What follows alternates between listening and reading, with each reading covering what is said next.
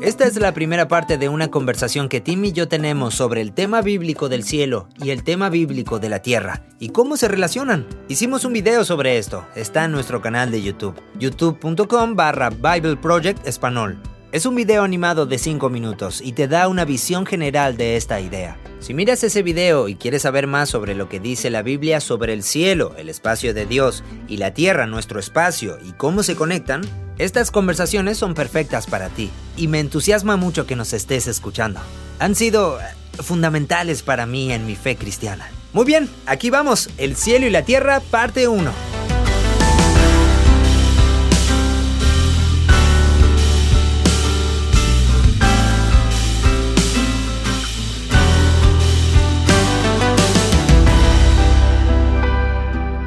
Bueno, ¿por dónde empezamos?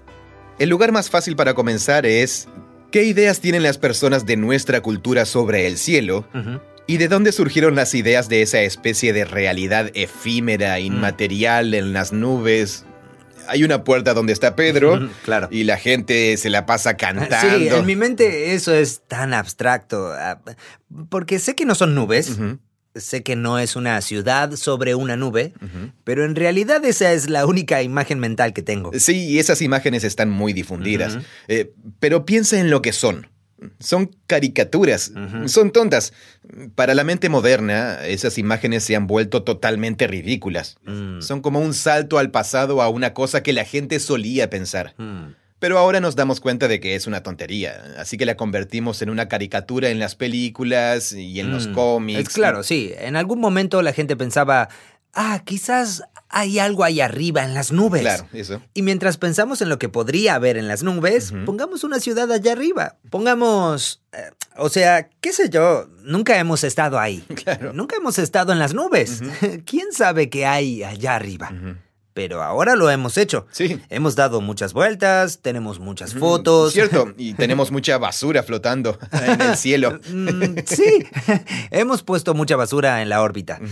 Y no hay una ciudad, no hay puertas de perlas. Pero esa imagen se ha mantenido. Sí. Y entonces ahora, volviendo a tu punto, ¿te parece una tontería que no hayamos desechado la imagen mental que teníamos, sino que se haya convertido en una especie de Sí. caricatura absurda? Exacto, sí.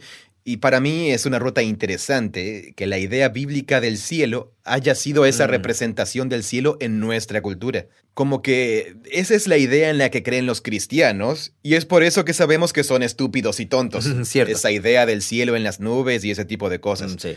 Entonces, ¿cómo llegamos a eso? Eh, Sí, ¿cómo llegamos a eso? Em, bueno, como la mayoría de las cosas, es una serie de verdades a medias, o imágenes o pasajes de la Biblia que han sido mal entendidos o que se han entendido ignorando su contexto, Mm. en el contexto literario o cultural antiguo. La forma en que comenzamos este video fue algo así como, estudiemos la palabra cielo y todas las diferentes formas en que se usa cielo en la Biblia. Mm, Y es muy interesante, es súper fascinante. mm. Y eh, puede que este truco se vuelva viejo, pero para mí nunca se vuelve viejo. Eh, ¿Dónde aparece cielo por primera vez en la Biblia? Este es un ejemplo actuado. John ya sabe la respuesta. Un ejemplo actuado. Ah, en Génesis 1.1. En la primera frase, en la primera frase de la Biblia, Mm. al principio, sí. Al principio, Dios hizo lo que leemos en nuestra Biblia. Los cielos y la tierra. Mm, Esto sí que es realmente interesante. Sí. Es plural. Cielos. No usamos eso en español moderno. ¿Es plural en todas las traducciones? Uh, buena pregunta. Miremos entonces. Ok, Tim está buscando en su software de la Biblia Logos. Wow, mira, esto es interesante. Eh, todas nuestras traducciones modernas tienen en el principio Dios creó los cielos. Ah, La NBLA, la LBLA, la NBI. Ah, pero la versión Dios habla hoy Ah, la popular. sí. tiene el cielo en singular. ¿Cielo en singular? Sí, eh, interesante. Literalmente es un reflejo fiel. La palabra hebrea shamaim, bueno, hay un debate respecto a si es un cierto tipo de plural especial o plural regular, Mm, pero es plural, los cielos. ok. Así que retomemos Génesis 1.1. En el principio Dios creó los cielos y la tierra. Bien. Ahora, eso no significa que al principio Dios creó un lugar extraño ahí arriba en el cielo donde solo vive Él y a donde... ¿Acaso no te gustaría poder ir? Mm. y que la Tierra es, ah, bueno, aquí es donde terminamos y es de segunda clase y no es tan buena. Y creo que cualquiera podría leer Génesis 1 y darse cuenta de que eso no es lo que significan esas palabras. Lo que significan es muy simple. Acabaste de leer el relato. Los cielos son el lugar a donde van los pájaros. Más adelante en el capítulo 1, y es lo que está arriba. Mm. Y ciertamente la Tierra no se refiere al globo. Para lo siento, eh, para cerrar el tema de lo plural, eh, ¿en hebreo es plural? En hebreo es plural, lo cual... Pero no es porque haya múltiples cielos, sino porque es muy extenso y por eso es que lo pluralizamos. O sea, ¿cuál es la idea? Ah, bien, ya veo. Eh, esa es solo la forma hebrea de referirse a lo que hay allá arriba. Los cielos.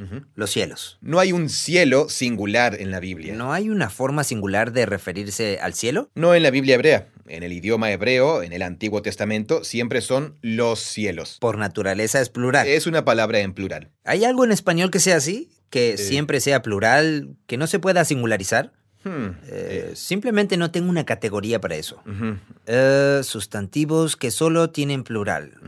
A ver. Mira, Seis sustantivos que siempre son en plural. Instituto Cervantes. A ver, enseres.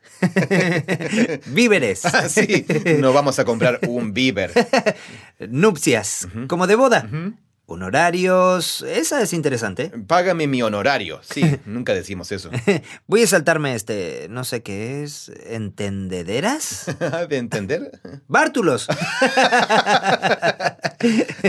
Cada vez se vuelven más extrañas. Eh, entonces, a ver, nupcias, víveres y honorarios son ejemplos de palabras en español que siempre son en plural. Entonces, ¿aquí es lo mismo? Eh, sí, bueno, es similar en que eh, estoy buscando en la gramática hebrea estándar de Wilhelm de Seños. Ok. él lo denomina plural de extensión. Mm. Entonces, eh, hay un puñado de palabras hebreas que siempre son en plural porque parecen estar compuestas por eh, varias partes complejas que interactúan.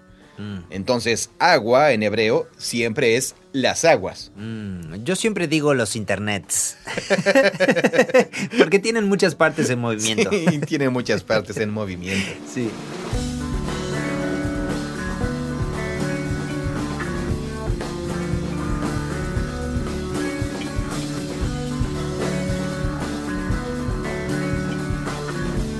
Entonces, el cielo. El significado básico, simple de la palabra cielo o los cielos en la Biblia es el mismo que tenemos en español, el cielo. La primera vez que mencionaste esto, mi pregunta inicial fue, ¿ese es el lugar donde el antiguo israelita, eh, un antiguo pensador hebreo pensaba que estaba Dios? ¿Arriba? ¿En el cielo? Correcto, sí, correcto. Entonces, lo interesante es que hay muchos lugares en el Antiguo Testamento donde el espacio de Dios o su presencia están ubicados en el cielo. Okay. Lo interesante es que casi siempre es a través de poesía. Específicamente, si leemos esos pasajes en contexto, casi siempre conectan la ubicación de la presencia de Dios en el cielo con algún tipo de significado, como imagen de algo. Mm. Eh, aquí eh, acabo de enviarte dos ejemplos a tus notas. Ah, ok. El Salmo 11 dice, ah. el Señor está en su santo templo. El Señor está en su trono celestial mm. o sobre su trono en los cielos. Desde ahí observa a todos sobre la tierra y sus ojos los examina. Mm. Entonces, ¿qué queremos decir cuando decimos que Dios está en los cielos? Bueno, el cielo está ahí arriba, está por encima de todo. Eso le da a Dios un punto de vista privilegiado para mirar hacia abajo y ver todo lo que los humanos están haciendo. Así que el hecho de que la imagen de la presencia de Dios esté en lo alto es una imagen de su estado elevado. Mm. Es su punto de vista privilegiado. Es una imagen de trascendencia. Claro, sí. Otro ejemplo es el Salmo 103, 19.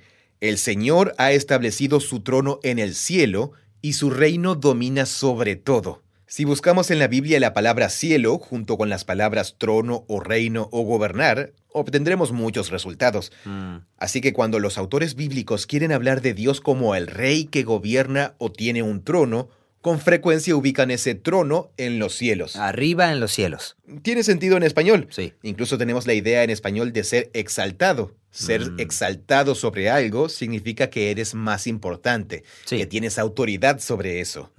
Así que cuando los autores bíblicos quieren usar imágenes para hablar del estado de Dios, Él es el rey, Él gobierna, ubican su presencia en el cielo. Mm, Siempre es a través de poesía y casi siempre está conectado con una imagen o una metáfora. claro. Si pudiéramos entrevistar a Moisés o a David y preguntarles, bueno, ¿realmente crees que Dios vive allá arriba en el cielo? Y ellos, eh, eh, sí, ¿y qué dirían?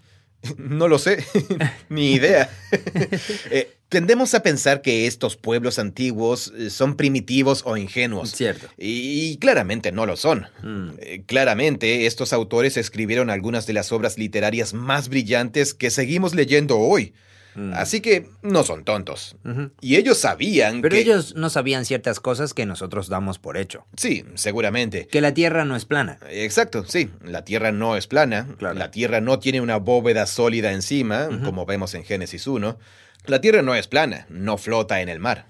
Porque otra cosa que me mostraste cuando dibujaste un diagrama es que un concepto antiguo de todo ese espacio es que la Tierra es plana y se sostiene sobre pilares. Sí, que- los pilares de la Tierra. el firmamento, ¿verdad? Eh, ah, eh, bueno, eh, eso solo tiene que ver con el suelo, lo de los pilares. ah, era solo el suelo. Firmamento es la forma en que la versión Reina Valera tradujo la palabra cúpula. Ok, bueno. ah, así que está la Tierra, está la cúpula que está por encima del suelo. Sí, esa cosa azul. Cuando miramos hacia arriba y vemos azul a nuestro alrededor, se ve como una cúpula. Sí. ¿Ese es el firmamento? En la versión Reina Valera es el firmamento. En muchas traducciones al español se llama la expansión. Ah, la expansión, una palabra grandiosa. Sí, en la versión Reina Valera contemporánea se la llama la bóveda o cúpula. Mm, En hebreo es raquía, que significa algo sólido, eso que ha sido Ah, forjado hasta quedar liso como un escudo. curvo. Sí, algo grande y curvo. Claro. Ese es el raquía, ¿Y eso es diferente a los a, cielos? a lo cual se le llama cielos. Ah, ok. En Génesis 1, Dios hizo el raquía y lo llamó los cielos. Mm, Ahí es a donde van los pájaros. Así que la concepción que ellos tienen es que la cosa azul es sólida. De nuevo, hay agua encima de ella porque a veces el agua baja desde allá. mm, sí, entonces debe venir de alguna parte. Sí, pero no siempre, solo a veces, lo cual significa que existe un mecanismo para liberar las aguas. Y en Génesis 7, ¿Y la idea es que las estrellas están dentro? las estrellas son objetos brillantes ubicados en el raquía. Mm. Sí, es una concepción diferente del... Ahora, si entrevistáramos a Moisés y le dijéramos. "Eh, explícame qué es el raquía, Mm, él diría, sí, es una bóveda, es una cosa sólida y las estrellas están ahí Y el trono de Dios está encima de eso. y el trono de Dios está encima de eso. Y si le preguntáramos, ¿y el trono de Dios realmente está encima o es una metáfora? Él también diría, bueno, el trono de Dios también está en esa tienda, que está en el centro del campamento. Pero no nos adelantemos. claro. Ah, ok, supongo que lo que quiero decir es que no son tontos, No. Pero así es como concebían el mundo. Correcto, sí. Su geografía cósmica era la Tierra plana, Sí. una cúpula sólida, la Tierra flota en el profundo abismo de las aguas, Hmm. porque si excavamos lo suficiente, eventualmente llegaremos a las aguas. Claro, sí. Pero ¿cómo es que no se hunde todo el tiempo? Bueno, Dios la puso sobre pilares. Mm, por eso los pilares. Los claro. cimientos de la Tierra la mantienen suspendida sobre el abismo acuoso. Ah, ok. Así es la concepción bíblica de la construcción física del mundo. Ok. Entonces, los autores bíblicos, para ellos, el lugar más elevado y exaltado dentro de su geografía cósmica es estar encima de los cielos o en los cielos. Así que ahí es donde se imaginan el espacio de Dios. Y uno piensa que si los hubiera presionado, habrían dicho algo como... Sí, no lo sé. Está en lo alto. Correcto, está en lo alto. Es elevado. Es exaltado, trasciende sobre todo. Sí, el hecho de que el autor bíblico use una metáfora o una imagen no significa que la cosa a la que se refiere no sea real. Cierto. Solo significa que no debemos confundir la realidad con la metáfora. Exacto. La metáfora trata de explicarnos algo que es tan real que solo podemos describirlo diciendo que es como alguna cosa que Mm. nosotros conocemos o algo así. Mm, Supongo que lo que me gustaría saber es... ¿Es posible que el autor no supiera que estaba usando una metáfora? Correcto. Y esa es la pregunta que tenemos que hacernos aquí cuando hablamos de geografía cósmica. El autor de Génesis 1 pensaba, bueno, en realidad esa cosa azul en el cielo no es sólida, pero voy a decir que es así porque es como lo ven los pueblos vecinos. Mm, Eh, no, en realidad eh, sí lo pensaba. sí. Y luego, si dijéramos, ¿el trono realmente está por encima? Él diría algo así como, no sé si realmente lo está. Seguro, pero... Pero no podemos detenernos aquí porque los autores bíblicos no pensaban que la presencia y el espacio de Dios estuvieran limitados. Mm, Sabemos que ellos creían que se podía acceder a la presencia de Dios aquí en la tierra Sí. y que el espacio de Dios en el cielo, su trono en el cielo, se superponía con la tierra. claro. Entonces, para mí, esa es una pista, eh, Mm. el hecho de que para ellos no, No, es tan simple. no era tan simple como decir, bueno, Dios vive allá arriba, Claro. Él también vive aquí abajo, y ambas afirmaciones son ciertas al mismo tiempo. Así que obviamente hay algún tipo de complejidad en su pensamiento. Exacto, sí. Entonces esto nos lleva al siguiente asunto. Cuando queremos decir que Dios es exaltado y que gobierna sobre todo, que está apartado y que es trascendente, ellos hablan de su trono en el cielo. Pero los autores bíblicos también tienen la concepción de que el espacio de Dios, que es exaltado, es accesible y se superpone aquí con la tierra donde vivimos. Se superpone, eh, se intercepta. Mm. Y aquí es donde realmente toda la visión bíblica de lo que son los templos se desarrolla a partir de esa idea, la superposición del cielo y la tierra. Claro. En el video los dibujamos con dos círculos sobre el diagrama de Venn superpuestos. Entonces, si alguien dijera que el cielo se superpone con la tierra, le dirías, no, eso era una metáfora. Eso sí. Ahora estamos hablando de otra cosa. Estamos hablando de la presencia de Dios. Sí, así es. Así que tenemos esa idea literal de los cielos y la tierra. Génesis 1.1, el firmamento y el suelo, pero los autores bíblicos usarán el cielo como una forma de hablar de la naturaleza del espacio de Dios, Claro. que es elevado, es trascendente, tiene autoridad, es desde donde Él ve y gobierna todo. Y la tierra es donde vivimos nosotros, está debajo de los cielos, Sí. está subordinada al cielo. Pero para hablar del cielo como el espacio de Dios, donde está su presencia única y que se superpone con la tierra, tenemos que decir, bueno, dejemos eso del Cielo con las nubes. de ese cielo, Sí. sí. Y ahora hablemos del cielo como la presencia personal de Dios. Porque si tuviéramos solo lo del firmamento, no tendríamos la idea de la presencia de Dios con nosotros. Correcto. Lo cual es un concepto importante de entender y que nos lleva a la idea del templo. Exactamente.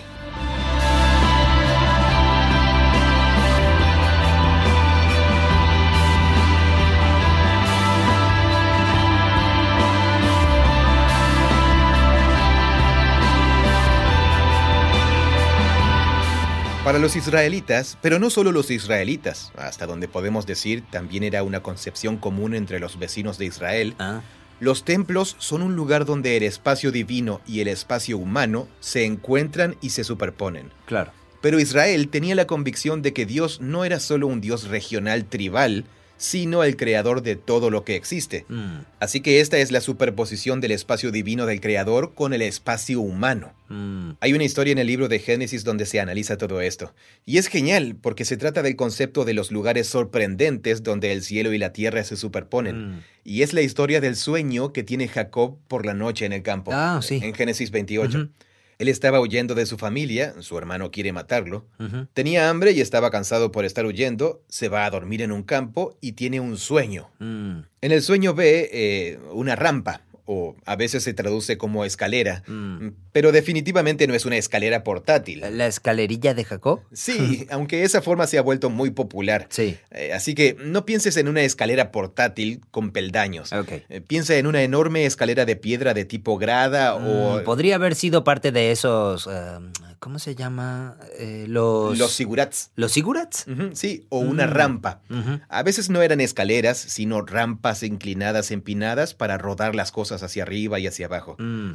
La palabra aparece solo aquí en esta historia en toda la literatura hebrea antigua. Mm, ¿En serio? Así que realmente no sabemos exactamente qué no es. con precisión. ¿Es una escalera o una rampa? Claro. Pero es el tipo de rampa que se usaba para acceder a un templo antiguo. Ok, eso es genial. Y lo que él ve son los habitantes del espacio de Dios, que son los ángeles, los mensajeros de Dios, Sí. que subían y bajaban a través del espacio por la rampa. Así que un lector antiguo diría, wow, cuando se despertó ahí había un templo. O, no, él estaba soñando con un templo. Mm, Sí, él estaba soñando con un templo. Mm. Es como... Sí, exacto, él estaba soñando con un templo. Dirían como, ah, él estaba soñando con un templo donde Eh, él... un lugar donde se encuentran el cielo y la tierra, y donde el espacio divino de repente se abre y es accesible para el espacio humano. Un templo grande e increíble desde donde están bajando los ángeles. Sí, así que él se despierta del sueño y Dios le habla y le Mm. confirma las promesas que le hizo a Abraham. Mm, Y luego se despierta del sueño y dice, cielos, Dios estaba en este lugar y yo no lo sabía. mm, Así que llama al lugar Betel, que significa casa de Dios. Luego hace una ofrenda en un altar de piedra que fabrica, y más tarde ahí se construye un templo santuario israelita al que se refieren los profetas y demás. Mm. Así que el espacio de Dios y el espacio humano se superponen. Y el cielo está destinado a superponerse con la tierra. Mm. Pero Jacob vive en un mundo donde eso es sorprendente. No es como si uno caminara por cualquier esquina y dijera, ah, aquí es donde el cielo y la tierra se superponen. Aquí hay un punto de acceso a Wi-Fi. Es sorprendente. Sí. De alguna manera el cielo y la tierra... Es eh, como para nosotros. Eh, yo camino por la ciudad y espero encontrar Wi-Fi en todas partes. Sí. Así que es como si alguien viniera y dijera, wow, hay Wi-Fi en todas partes. Y esperara que hubiera solo en algunos sitios. puntos de acceso a Wi-Fi o hotspots, se llaman así. Ah, claro, sí. Esa es la expresión que he llegado a usar. Ah, te la he oído usar, sí. Puntos de acceso a la presencia de Dios. Mm, Entonces Jacob se da cuenta de que ese es un punto de acceso. Ese es un punto de acceso. Sí. Y entonces construye un templo allí, o, disculpa, hace una ofrenda, luego Sí. los israelitas construyen un templo allí Bien, ujú. para consagrar la idea de que ese es uno de los lugares especiales donde el cielo y la tierra se superponen. Mm, y Jacob dice, wow, aquí está pasando algo. Aquí hay una presencia divina que se superpone sí. eh, de una manera que no se superpone en otros lugares. Sí, así es. Ahora, para adelantarnos un poco, pero... ¿Por qué es una alusión genial? Jesús habla de esta historia. Hay una historia en Juan 1 en la que Jesús se acerca a un tipo llamado Natanael y le dice, Oye, tú eres un hombre íntegro, no hay engaño en ti. Aparentemente es la primera vez que se encuentran. Y Natanael dice, ¿qué? ¿Cómo sabes quién soy? Mm, Sí. Y Jesús le dice, ah, hoy más temprano te vi pasando el rato debajo de la higuera. Mm. Él dice, ¿qué? Eres el Hijo de Dios. ¿Quién eres? y luego dice, oye, ¿crees que soy impresionante solo porque hoy... Claro, te vi bajo la higuera. Sí, te vi proféticamente debajo de una higuera. Mm. En verdad, en verdad te digo, verás el cielo abierto y a los ángeles de Dios subiendo y bajando. Mm. Así que lo que está haciendo es citar esa historia de Génesis 28. Mm. Van a ver el cielo abierto y van a ver un sitio donde se encuentran el cielo y la tierra. Mm. Y donde el cielo tiene una carretera o autopista Mm. hacia y desde la tierra, desde el espacio de Dios. Pero no es la escalera. Él dice, verás a los ángeles de Dios subiendo y bajando sobre el Hijo del Hombre, que era la forma en que Jesús se refería a sí mismo. Sí. Así que Jesús está retomando la idea sobre un lugar de encuentro único del cielo en la tierra, Mm. pero él se refiere a sí mismo como si fuera la escalera, en la rampa. Mm, Sí. Así que te parece impresionante que yo supiera dónde estabas hoy temprano. Pero en realidad te estoy llamando para que te unas a mi círculo de seguidores en calidad de personas que comprenden que yo soy el lugar donde el cielo y la tierra se encuentran y se unen de verdad. Es absolutamente genial. Sí, es genial.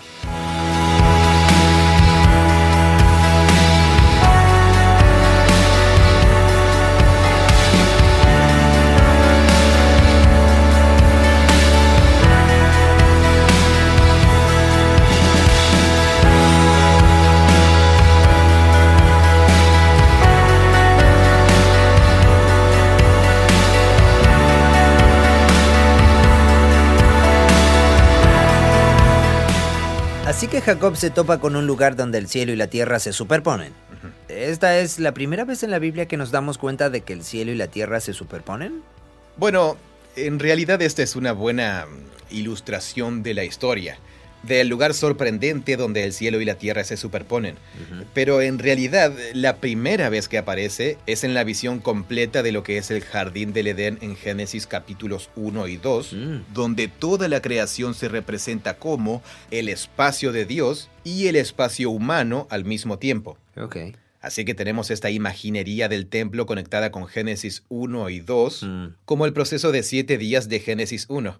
Fue John Walton, un erudito de la Biblia hebrea, quien llamó la atención sobre esto. que el proceso de siete días de Génesis 1 tiene una conexión interesante con la fiesta de consagración de siete días que hizo Salomón cuando inauguró el templo en Jerusalén. Mm, Y sabemos sobre esto gracias a otros textos antiguos del cercano oriente, sobre esta práctica. mm. Así que él piensa que Génesis 1 está aludiendo a eso. A una celebración. A una celebración en el templo. Sí, una celebración en el templo al final de toda la creación en Génesis 1. Mm, Y luego, en realidad, toda la imaginería del jardín está conectada con el templo. Porque si leemos las descripciones del tabernáculo y del templo más adelante en el Antiguo Testamento, veremos que están usando toda la imaginería del jardín para describir el interior de esos espacios sagrados. Así que la primera idea es que toda la tierra es un templo. Sí, O al menos el jardín. sí, o que la tierra es el cielo. O que la tierra es el cielo.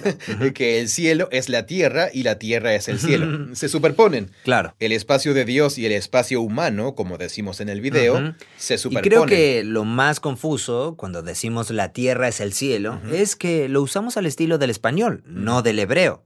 Los cielos son la tierra. Sí, correcto. Estamos diciendo el espacio de Dios.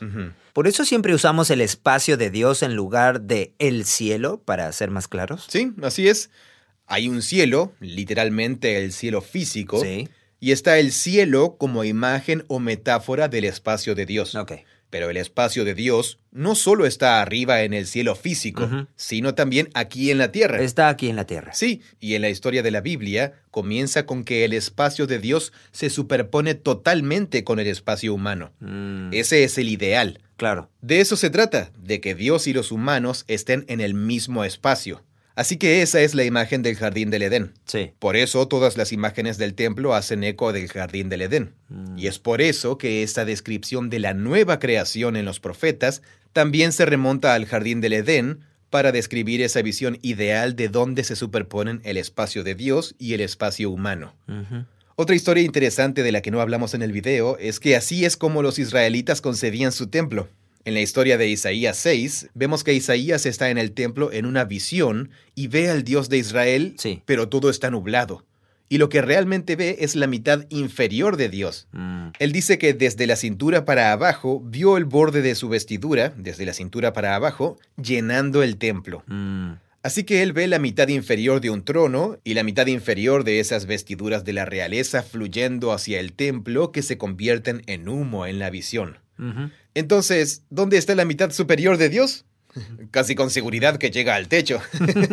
Eh, en el templo. Así, así que es la imagen de que la mitad inferior de Dios está aquí y que su mitad superior es casi como si el templo tuviera un portal al espacio de Dios, el cielo. Mm, entiendo. De la misma manera que esa cosa de la rampa era como un portal. Sí, así es. Entonces la visión de Isaías de la mitad inferior de Dios es similar a la visión de Jacob de la rampa. Mm, Dios está simultáneamente en su espacio y en nuestro espacio, Claro. al mismo tiempo. Claro.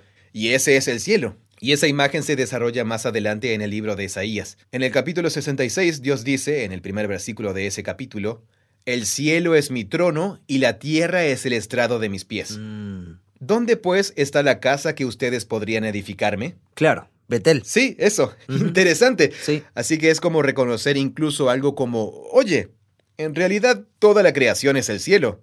Los cielos, que están sobre toda la creación, ese es mi verdadero trono. Ahí es donde me siento. Y la tierra, escucha, toda la tierra es el estrado de mis pies. Claro. Así que este templo es un lugar donde el cielo y la tierra se superponen. Así que si yo estuviera aquí, mi presencia estaría aquí plenamente y estaría sentado a lo largo de todos los cielos y mis pies de- Ocuparían descansarían en toda la tierra. toda la tierra, exacto, sí. Así que si vamos a pensar cómo se expresa en esta metáfora, eh, es grande. O sea, estoy en todas partes. Estoy en todas partes. Y eso es lo que Salomón, eh, él pronuncia una oración interesante en Primera Reyes 8 cuando inaugura el templo. Él hace esta oración. Su oración de apertura es, Oh Dios de Israel, creador de todo, los cielos y los cielos más altos no pueden contenerte. Mm. Y luego dice, así que mucho menos esta pequeña casa, el templo, puede contenerte. Claro. Su oración inaugural es como para disminuir la importancia del templo. Es como si hicieras un templo hermoso e increíble y dices algo como, sí, no es tan genial. Sí, eh, una vez más, creo que estamos viendo la sofisticación de estas personas, Mm. que para ellos, En realidad no pensaban que ese era el único lugar donde Dios vivía, en ese edificio pequeñito. Sí, lo tenemos aquí. Él es nuestro ahora. sí, tal cual. Eh, para ellos es una imagen, es un indicador de la realidad de que todo el cielo es el templo de Dios. Claro. Toda la tierra es el estrado de sus pies. Sí. Él está en todas partes, pero este templo Mm. marca un punto de acceso único. Este espacio donde la presencia de Dios es especialmente accesible o está presente con su pueblo tiene algo único. De la misma manera, Betel tenía algo único. Correcto, Donde sí. él tuvo ese sueño. Puedo... eh, acabas de decir eh, los cielos, incluso los cielos más altos. ¿De qué se trata eso? Sí, ¿Los el- cielos tienen capas? Eh, sí, esa es una... Déjame buscar. Es muy fascinante. Primera Reyes 8. Aquí vamos. Primera Reyes 8. Ok, esto es tan interesante. Lo que Salomón dice en Primera Reyes 8 es, ¿puede Dios realmente morar en la tierra? Los cielos, incluso los cielos de los cielos, no pueden contenerte. Mucho menos este templo que he construido. ¿El firmamento de los cielos? Sí, podría ser. eh, es casi una imagen absurda. Literalmente como si dijéramos eh, quichicientos o chorricientos. eh, algo así, como una millonada. Es como. Ah, si Eh, nos. Mis gérmenes tienen gérmenes. ¿Has escuchado eso? ¿Qué? no. No sé. Estoy tan enfermo que mis gérmenes tienen gérmenes. Sí, o te mataré muerto. Bien, eh, así que es como tomar algo que sabemos que tiene un límite y luego ponerle límites aún más superiores o algo sí, así. podría haber sido eso. Pero podría haber sido que quizás Salomón dijera, ¿quién sabe qué hay más allá de los cielos? ¿Tal vez más cielos? Sí, yo creo que eso es cierto. Esto nos llevó a... Sabemos que más adelante llevó a la tradición y a la especulación sobre, sí, las capas o los niveles del cielo. Bien. Hay un pasaje único. Pablo se refiere a una visión que tiene en 2 Corintios en la que menciona el tercer cielo. Mm, sí, así es. Él dice, conozco a un hombre, hablando de sí mismo, ¿Dónde es eso? En 2 Corintios capítulo 12. Ok. Pablo se refiere a una visión que tiene. Él habla de sí mismo de forma anónima. Conozco a un hombre Mm. en Cristo que hace 14 años fue llevado al tercer cielo. No sé si estaba en mi cuerpo o fuera del cuerpo, Dios sabe, y sé que ese hombre, ya fuera en el cuerpo o fuera del cuerpo, no sé, Dios sabe, fue llevado al paraíso y escuchó cosas inefables. Así que Pablo está hablando de una visión muy poderosa que Sí. tuvo, donde estaba en la presencia de Dios. Sí, él lo llama al tercer cielo. Él lo llama el tercer cielo. ¿No es fascinante? Eh, y no sabemos qué quiere decir. Bueno, creo que Pablo está utilizando una imagen extraída de la tradición judía que especula sobre los niveles del cielo. Eso podría haber comenzado con Salomón. Sí, o que Salomón también está expresando algo al respecto. Claro.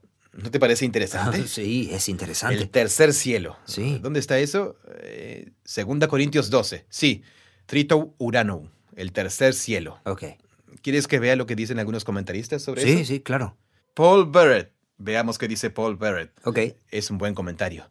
Eh, ¿Qué quiere decir Pablo cuando usa la expresión tercer cielo? Pregunta Ralph Martin en su comentario. Una revisión de toda la literatura existente no proporciona ninguna respuesta clara a la pregunta. ok. Eh, El Nuevo Testamento es relativamente silencioso con respecto al número de cielos que sabemos que existen en otra cosmología judía. Mm. La idea de los cielos de los cielos se alinea con una división en tres. Ah, ah, él hace referencia a Primera Reyes 8. En esta división en tres sabemos por otra literatura que existe el cielo atmosférico, Sí. un cielo estelar y además el cielo espiritual ilimitado del espacio de Dios. Bueno, eh, eso es interesante. Sí. Están diciendo que esa idea es reconocer que allí es donde van los pájaros. Allí es ¿Dónde están las estrellas? donde están las estrellas, Sí. esa cosa, el raquía, y luego, encima de eso, que está el espacio del reino trascendente de Dios. Ok. Eso es interesante. Pero esta conclusión no es cierta en otra literatura judía. Hay diferentes números de niveles en los cielos. En fin, bueno, Mm. eso era algo adicional.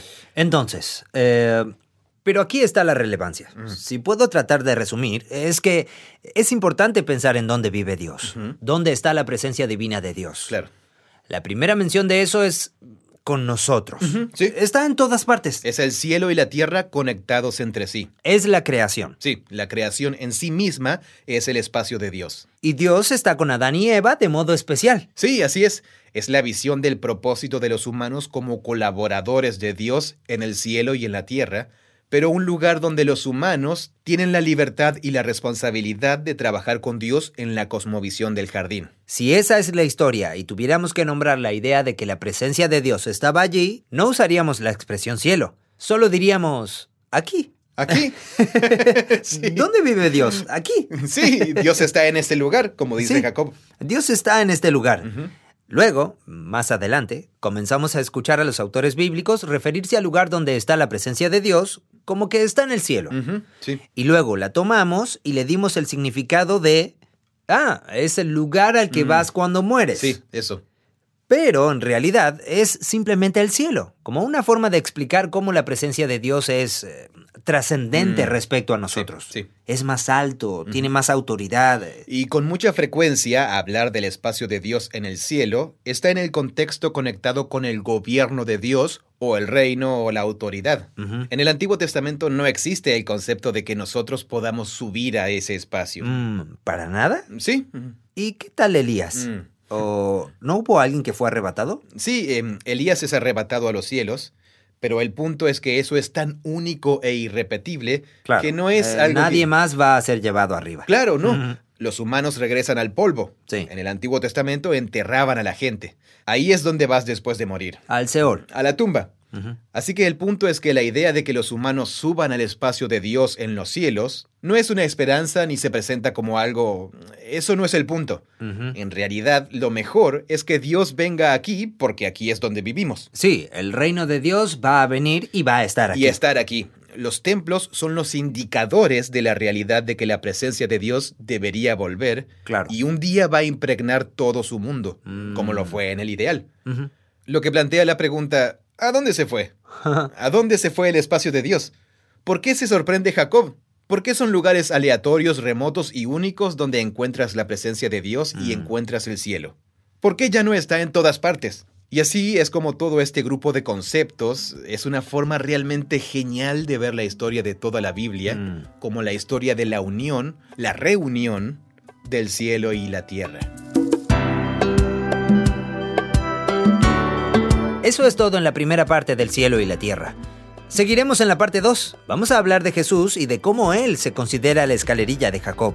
Aunque ya hablamos de que no es realmente una escalera portátil.